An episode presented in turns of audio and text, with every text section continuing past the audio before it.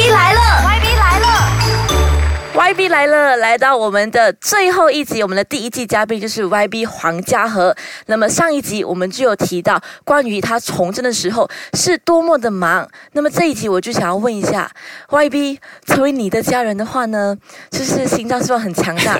你每天面对着那么多的人，可能会面对随时要进入监牢，或者是在警察局进进出出的。所以家人方面，其实你要怎么去照顾？嗯所以在家人这方面呢，如果你问我，就有几位啦，就我太太，嗯我父母亲，嗯，当然现在有三个孩子对，啊。当然太太方面呢，我太太就是会十分的谅解我在外所做的这个工作，至少就是我会给我太太知道，就是我的。未来一个星期的整个行程是这样子。哇啊，未来一个这这个会的。啊，这这这个会的，因为至少有时候太太本身也有她本身的节目，对。她也要安插一些时间，哦，过来陪你。啊，啊而不是过来陪我，是要我回去陪她等等之类的、哦啊，所以那个是太太方面的那个嗯。谅解啦，一个教导，就可敏是曾经教导过我们嗯。的，就是当你太太能够了解你的这一份工作的时候，我们就不用担心，当我们。冲向前的时候，嗯我们必须要在外望后面有没有人拉着我们拉回去，拉回去。所以我们是需要呃一个真的好像我太太，就是能够了解我们啊、的这个整个工作的那个性质，就是不分昼夜的那个性质，必须时常要去外地的那个生活，那个是第一点。当然，父母亲方面。父母亲老了，很多时候我们也想要有更多的时间陪他们，嗯但是有时候我们的这个时间上也迁就不了这样多，而在这方面，我们也必须要得到这个父母亲方面对我们的这个工作的这个认同和这个谅解，那个是很重要。然后，当然，另外。啊、不会向我们撒娇，不会要就是讲 啊、要我们太多时间。为什么我没有时间见爸爸的？那是三个孩子还没有还没有到一个时间讲他们要找爸爸。但是对我们来讲，作为父亲，我们也是要对孩子们有一个责任。嗯。啊，呃，特别是刚才之前啊、我在前几集讲到的，就是我本身是比较倾向于一个家庭的一个男人，在有有闲空、没有活动、嗯，没有工作做的时候，我们唯一想到的就是是要想到回家哦，好温馨的，就是家是唯一的避风港。啊。那么你会想要孩子跟你一样是从政的吗？那个你问我，我会 呃让他们自己去选择吧。嗯让他们自己去选择吧。今天我拥有我本身的律师楼，他们二十年后要不要读法律，要不要继续去继续我的律师楼，那个是他们的选择。因为我相信，如果我没有必要去强逼他们去学一些，还是做一些他们可能完全不感兴趣的东西。嗯但是，譬如讲，真的因为是整个家庭的这个呃生活上的教育，还有作为父亲，就是我本身的这一个工作的那一个性质啊，可能他们从小就已经在这个。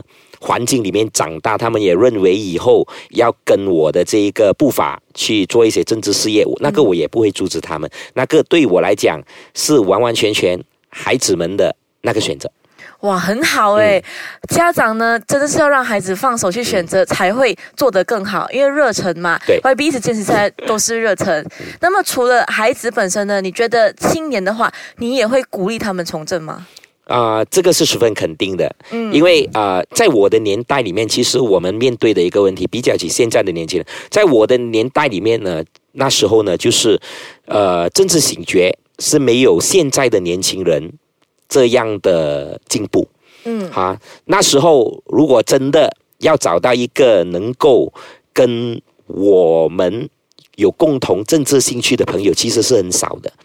我们时常讲读书的时候也讲家事国事天下事事事关心，但是在我那个年代的年轻人，其实在这方面我是觉得是十分十分的缺乏的，相比起今天的年轻人，今天的年轻人我看到就是在政治醒觉方面，他们会比较比较进步，比较开放，而许多的时候，当然其中一个原因，其中一个因素，当然就是社交媒体的那个发达，就是好像过去十年五场的这个竞选盟的这个机会，嗯我是发现到，就是过去十年的这个竞选门的这个机会呢，每一次竞选门的机会，从网上号召到的年轻人所出席的是十分多。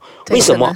很简单，除了政治醒觉以外，年轻人也已经当着把出席竞选门集会当着成为一个潮流。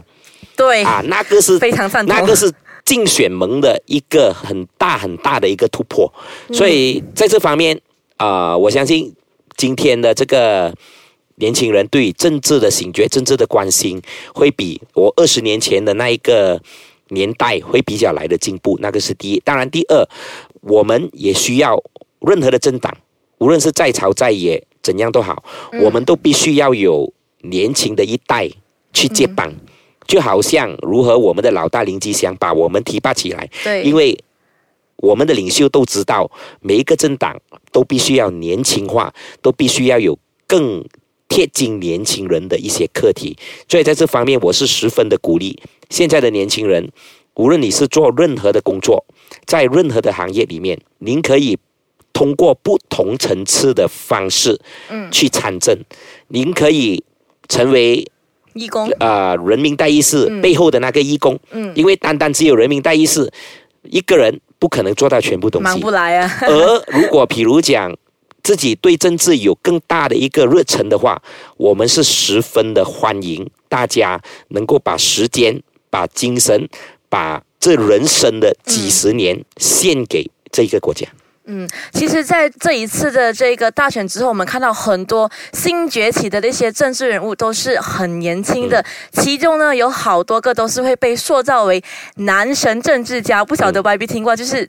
人家所谓的男神级啊，鲜肉啊，是长得非常的俊俏，非常就是年轻的。所以对于这这样的一个头衔呢，就政治人物被塑造成这样，就是男神级的话，你有什么看法呢？这样，我第一句，我我想我想问一个问题，就是我会不会列入这个男神级的那一个 category 里面？肯定会啊，Y B 都那个年龄都还在那边呢。那个当然是讲笑了。当然啊，如果有时候年轻。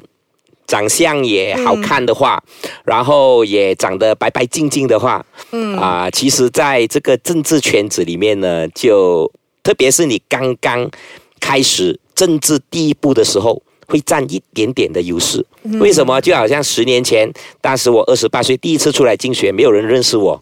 虽然我协助了吉祥好几年，但是还是有人没有认识我。但是当你的竞选海报一上去，你的竞选海报无论是角度，无论是你的那一个风格，如果打的对的话，其实从那一边开始，你就赢了在选民心中的。第一分量啊，那个是最重要，特别是新人。当然，那个只是第一步，而到最后中选了过后，当然选民不会再看你是不是俊俏的一群，不会看你靓不靓仔，嗯，选民会看你的那个工作的那一个能力。所以到最后还是回到最基本的，就是你本身工作的表现和工作的那个能力。嗯，我也是赞同 YB 的说法，真的是日久就见人心和见一个人的能力。